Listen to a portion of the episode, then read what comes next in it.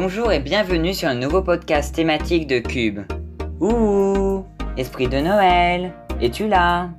Que les fêtes de fin d'année réjouissent ou dépriment, le thème de Noël est chaque année régulièrement exploré. Aujourd'hui, ce sont nos chroniqueurs de Cube, Elena, Kevin, Jean-Baptiste et Sarah, qui vont dépoussiérer tout cela. Moi, Lucas, je serai votre guide.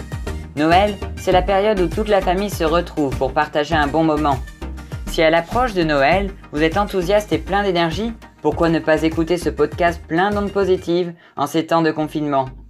Les fêtes approchent, que vous preniez la route pour rejoindre la maison de papy et mamie, ou que vous passiez de longues heures en cuisine pour préparer la bûche, vous aurez certainement le temps d'écouter ces cinq chroniques synonymes de réussite pour ces merveilleuses fêtes de fin d'année. Commençons par un voyage à l'autre bout du monde. Partons au Sénégal. Fête chrétienne? Alors, comment est-elle célébrée dans ce pays si musulman? La parole à Jean-Baptiste.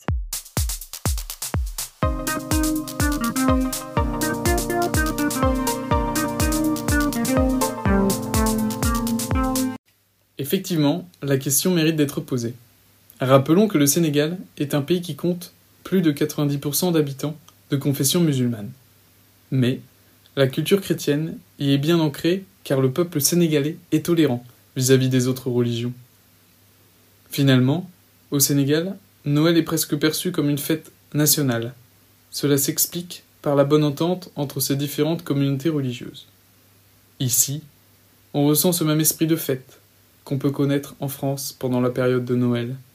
Que ce soit dans les familles ou dans les rues, Noël est tout autant festif dans ce pays de l'Afrique de l'Ouest. Dans les villes et villages, les rues sont remplies de décorations et de guirlandes scintillantes. Vous pourriez aussi apercevoir, dans certains lieux publics, des crèches, rappelant la naissance du Christ. La fameuse tradition de l'achat du sapin de Noël est aussi présente au Sénégal. Et oui, la plupart des Sénégalais achètent leurs sapins artificiels, devant lesquels seront déposés au petit matin de Noël des cadeaux pour les enfants. Et alors, comment se passe le jour de Noël? Noël est l'occasion de se réunir et de passer un moment de convivialité qui se concrétise par un bon repas partagé entre familles chrétiennes, qui n'hésitent pas pour certaines à convier leurs amis musulmans pour vivre ce moment de joie ensemble. Lors du repas de Noël sénégalais, il y a deux plats qui sont traditionnels. Un poulet frites, pour certains, ou alors la spécialité nationale, le thieboudion, ce succulent riz au poisson. N'oublions pas, un Noël au Sénégal se célèbre très rarement dans le froid, car les températures restent supérieures à 20 degrés.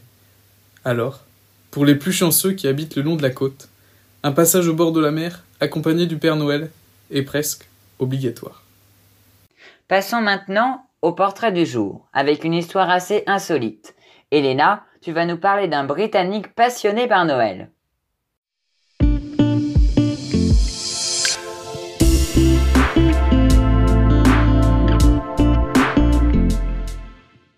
Et oui, Lucas, je suis sûre que certaines personnes qui nous écoutent rêvaient, ou rêvent toujours d'ailleurs, de fêter Noël tous les jours. Des cadeaux, une ambiance festive et des décorations aussi bien dans les rues que dans les maisons, ça en fait rêver plus d'un. Eh bien, figurez-vous qu'un homme a fait de ce rêve une réalité. C'est l'histoire d'un Britannique qui a décidé de boire du champagne, de manger de la dinde et de regarder le discours de la reine Elisabeth II tous les jours. Depuis 27 ans, Andy Parks, que l'on surnomme aussi Monsieur Noël, prépare un repas gargantuesque pour lui tout seul, et ça tous les jours. And it- you, you do that every day then. You literally make a full Christmas lunch every single day. I do, Eamon. I eat a Christmas lunch every single day. 365 jours par an, Noël est au rendez-vous chez Andy. Toutes les pièces de sa maison sont décorées du sol au plafond. Vous vous demandez sûrement ce qui l'a poussé à prendre cette décision.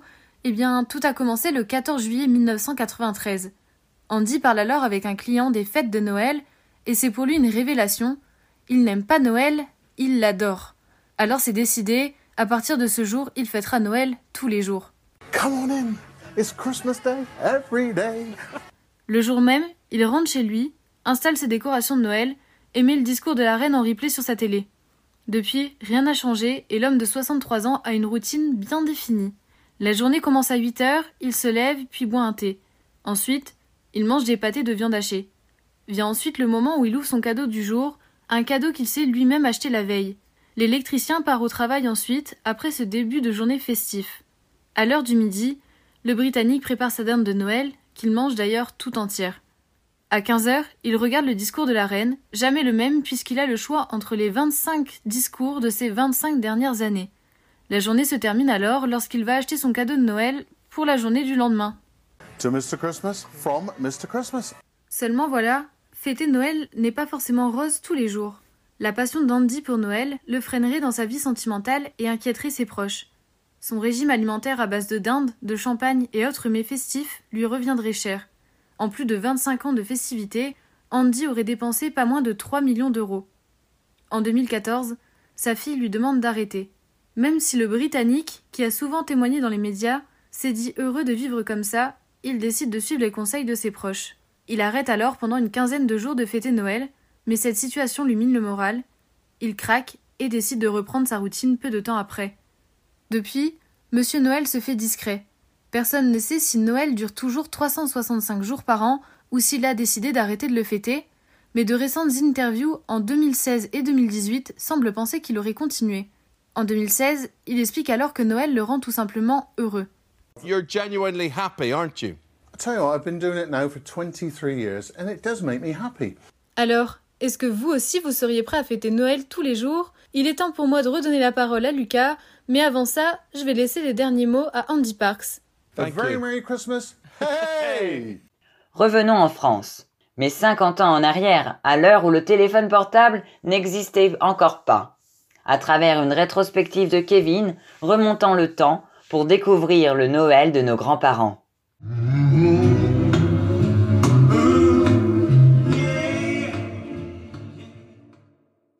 êtes vraiment gâtés. À mon époque, on n'avait pas tous ces cadeaux et on était quand même bien contents. Qui n'a jamais entendu ces remarques pendant le réveillon?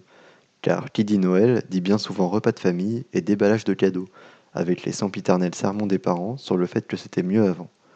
Mais qu'en était-il vraiment? S'il est vrai que leur Noël était moins high-tech qu'aujourd'hui, on reste loin du temps de nos grands-parents, qui recevaient une orange et un Père Noël en chocolat dans leur sabot après la messe. Pour répondre à cette question, j'ai décidé de revenir 50 ans en arrière à la découverte des Noëls passés.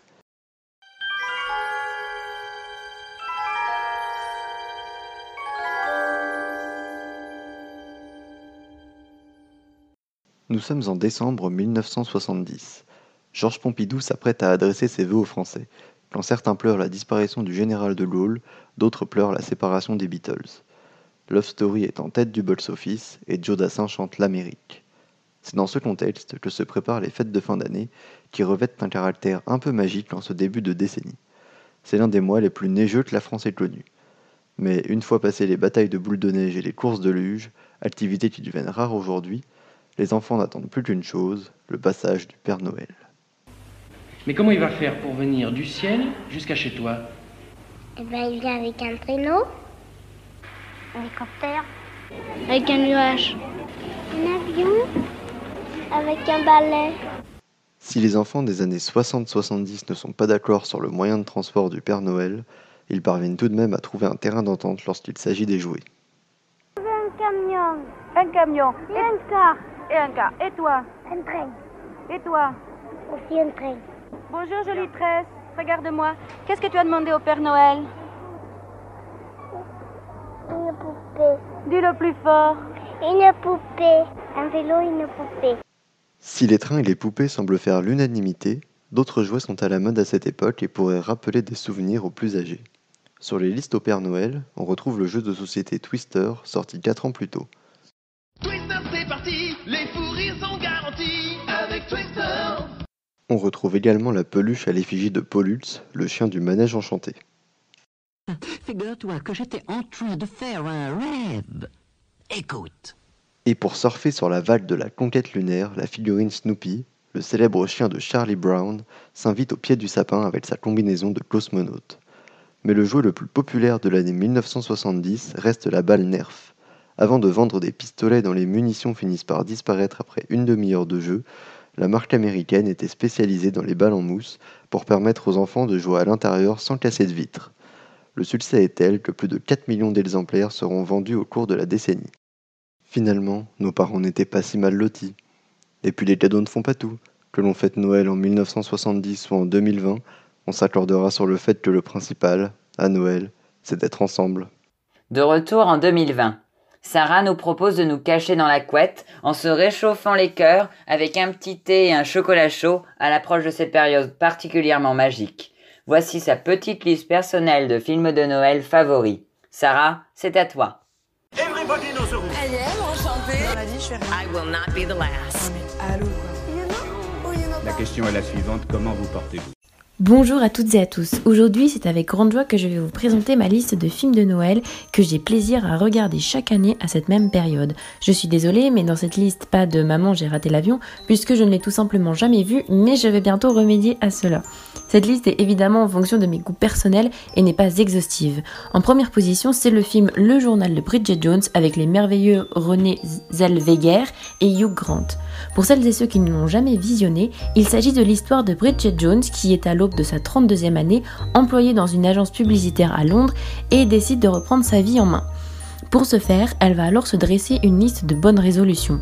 Bridget Jones est un brin emprunté, a un petit penchant pour la bouteille et s'évertue vainement à chasser ses kilos en trop et cultive toute cette autodérision dans son journal intime.